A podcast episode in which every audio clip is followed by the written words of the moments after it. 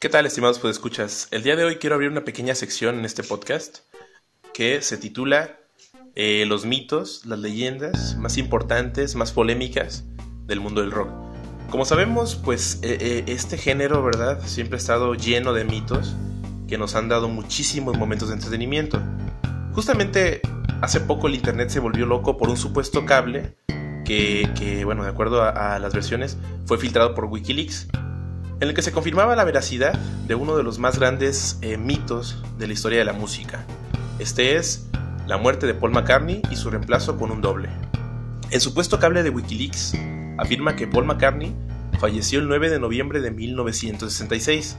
Brian Epstein, en contubernio obviamente con John Lennon, con George Harrison y con Ringo Starr, habrían acordado reemplazar a Paul con un doble eh, que fue sometido a una cirugía estética, una cirugía plástica, ya que el grupo era tan grande que bueno, en ese momento no se podían dar el lujo de cortar su carrera. Luego de varias audiciones en secreto, encontraron un doble muy parecido a Paul, al cual los teóricos paranoides llaman Fall, aunque también se dice que responde al nombre de William Chess Campbell, o Billy Chess, al que supuestamente se hace alusión en el tema del Club de los Corazones Solitarios del Sargento Pimienta, de origen canadiense, ¿verdad? Quien curiosamente también era bajista y zurdo, aparte. A su vez, el grupo y su manager llegaron a un acuerdo con Scotland Yard para no revelar la muerte de Paul y así evitar un suicidio en masa de admiradoras adolescentes. Durante medio siglo, este sería el secreto mejor guardado del mundo. Aunque ya sabemos que el cable fue desmentido por Wikileaks, el asunto no deja de ser fascinante, sobre todo si pensamos que mucha gente se ha tomado el tiempo de urdir y alimentar esta conspiración. Y además, hay que tener en cuenta que los Beatles estaban al tanto del rumor y probablemente dejaron pistas, ¿verdad? A propósito, solo para reírse a carcajadas. Pues aquí está la historia sobre el mito, queridos podescuchas. Todo comenzó en enero de 1966, cuando supuestamente tuvo lugar un accidente de auto que involucraba a McCartney, Robert Frasher y su asistente Mohamed Hayyesh, que habían ido a casa de Paul, ¿no? A cotorrear un rato. Luego llegaron Mick Jagger, Keith Richards, Brian Jones y el vendedor de antigüedades Christopher Gibbs. Pronto, el grupo decidió continuar la fiesta en casa de Kate, en Sussex. Paul iba en el auto de Mick, y el auto de Paul se lo llevó Hashesh, quien en el camino perdió el control del Mini Cooper. Bueno, aquí aclarar. Otros dicen que era un Austin Healey o un Ashton Martin, ¿verdad? Pero pues no, no sabemos todavía. Y este coche se estrelló. Hashesh fue hospitalizado pero no murió. Las fotos del auto de McCartney comenzaron a circular y pronto comenzaron los rumores sobre su muerte. Sin embargo, al mes siguiente, bueno, nótese que eh, la gente se tardó un mes en enterarse. Imagínate que hubiera habido internet, ¿eh? Hubiera sido como, como cada mes que matan a Chabelo en el Twitter y cosas así, ¿no? La revista Beatles Book Molly desmintió el asunto luego de dar a conocer que la gente de prensa de los Beatles había llamado al propio Paul a su casa, asegurándose de que el músico estaba sano y salvo. Otra versión del accidente sitúa los hechos entre el 9 y el 11 de noviembre de 1966, con Paul y su entonces novia Jane Asher en el accidente, lo cual había sido desmentido en varias ocasiones, pues en ese periodo la pareja se encontraba de vacaciones en Francia y en Kenia. Hay que señalar que en 1966 Paul sí tuvo un accidente, en una pequeña motoneta, por lo cual se rompió un diente, eh, mismo que podemos ver en el video de Paperback Rider, y le dejó una cicatriz en el labio superior, mismo que el músico ocultó dejándose crecer el bigote, ¿se acuerdan? Sin embargo, en 1969, el rumor sobre la muerte de Paul se reavivó, disparado por el estudiante Tim Harper, quien editaba la revista de la Universidad de Drake en Des Moines, Iowa, quien retomó la historia de la muerte de Paul, pero incluyó la versión de que Maca había sido reemplazado por un doble. Otro elemento clave fue una llamada de un radioescucha eh, que se hacía llamar Tom al locutor Ross Keith, a quien le pidió que pusiera al revés la canción Revolution 9 para que escuchara el mensaje subliminal dejado por John Lennon, que decía Turn me on, dead man. Préndeme, hombre muerto. Desde entonces, aparecieron una serie de pruebas, pistas esotéricas, comisiones universitarias para investigar el caso, programas de radio y obviamente mensajes subliminales dejados en las canciones de los Beatles. Incluso recientemente apareció una supuesta grabación dejada por eh, George Harrison antes de morir, en la cual confesaba el terrible secreto. Desafortunadamente, jóvenes, eh, la voz del imitador de George era muy poco convincente, la estaba chafona. Así que, bueno, a continuación les detallo las muchas pistas eh, que los Beatles dejaron sobre el tema. Ahí les va. La portada de Abbey Road. Los sospechosistas tomaron la portada de este álbum como el punto de partida para sus teorías de la conspiración. Estas son las señales que hay en la portada. Número 1. La vestimenta de los miembros de la banda es un mensaje de simbología esotérica representando el funeral de Paul. John, vestido de blanco, representa al ángel o al sacerdote que guía al difunto al paraíso. Ringo, de traje negro, es el dueño de la funeraria. Paul descalzo, con el paso cambiado, lo podemos ahí checar, eh, eh, lo cual eh, eso indicaría, ¿verdad?, que él es diferente a los demás. Y aparte trae un cigarro en la mano derecha, siendo que Paul era pues, naturalmente zurdo, ¿no? Además que desde entonces a los cigarrillos se le llamaba coffin nails o clavos de ataúd. Él sería el fallecido. George, por último, de mezclilla con ropa obrera, digamos, sería el sepulturero que echaría la tierra sobre el ataúd de Paul. 2. En la placa del Volkswagen blanco del lado izquierdo se leen estas letras L, M, W, espacio 28 IF. Según la teoría, eso indica, bueno, las siglas LMW, Linda McCartney Widow, refiriéndose a que la esposa de Paul, Linda McCartney, sería viuda. Y el 28 if sería la edad que supuestamente tendría Paul si no estuviera muerto, usando el if como condicionante en inglés. Nacido en 1942, Paul McCartney tendría, eh, bueno, tenía en el 69 27 años. 3. En el lado del camino hay una vagoneta negra de la policía, como una supuesta forma de agradecimiento por parte del fallecido Brian Epstein, quien compró el silencio de las autoridades en 1996. También se dice que la vagoneta representa una carroza funeraria. 4. Al fondo de la imagen se ve un auto que se aproxima al grupo y justamente, justamente en dirección a Paul, lo cual vuelve a hacer referencia al accidente de auto. 5. En la contraportada, al lado del nombre de los Beatles, hay una serie de 8 puntos, los cuales, si son unidos por una línea imaginaria, forman el número 3, lo cual indicaría que solo quedaban 3 Beatles en la banda. 6.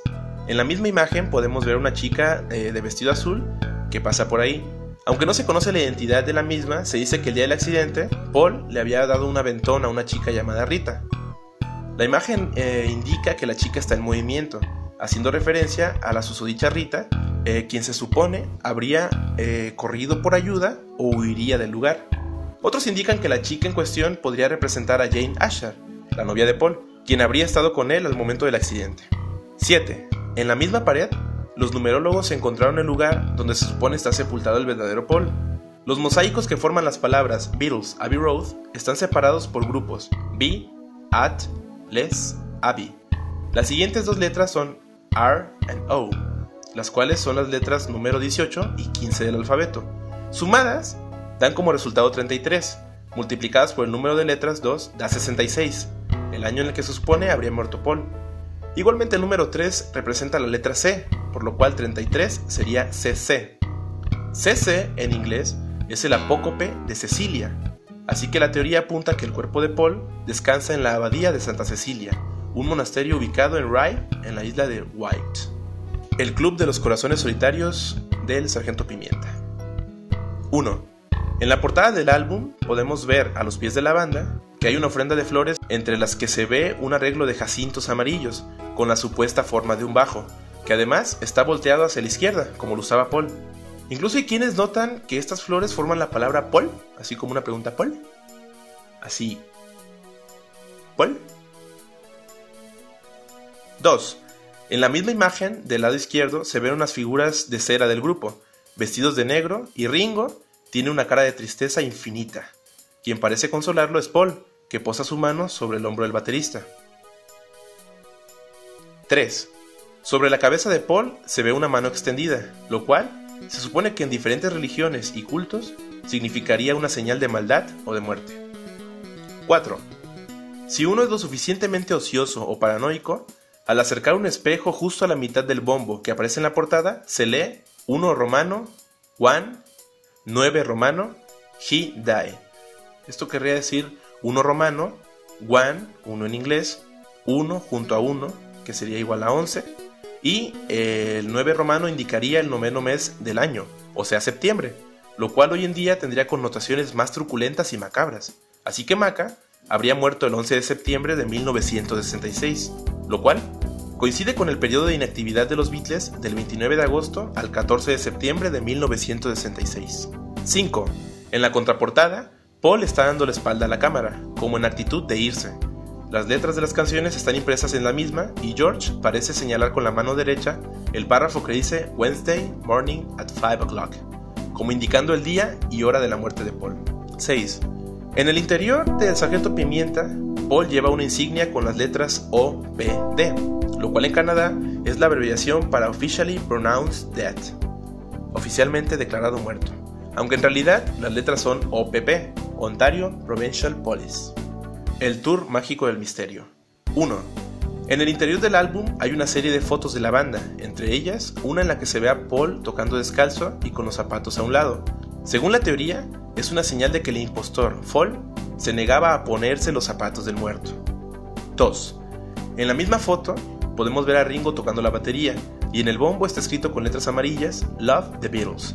Aparentemente la letra O se deriva un número 3, lo cual es leído como Love the Three Beatles. 3. En otra de las fotos se ve a los Beatles vestidos de blanco para la escena del baile de la canción Your Mother Should Know. Todos llevan un clavel rojo en la solapa, excepto Paul, cuyo clavel es negro, indicativo de muerte o luto. Sin embargo, queridos escuchas, esto no es todo. Eh, también tenemos pistas y claves en las propias canciones de los Beatles. Por ejemplo, en Strawberry Fields Forever, eh, en el canal izquierdo, casi imperceptible, se escucha eh, a John Lennon diciendo algo, ¿verdad? El propio Paul dijo alguna vez que la frase era cranberry sauce, mientras que otros dicen que en realidad dice I'm very bored. Como sea, los paranoicos escuchan la confesión de Lennon diciendo I buried Paul, o sea, yo sepulté a Paul.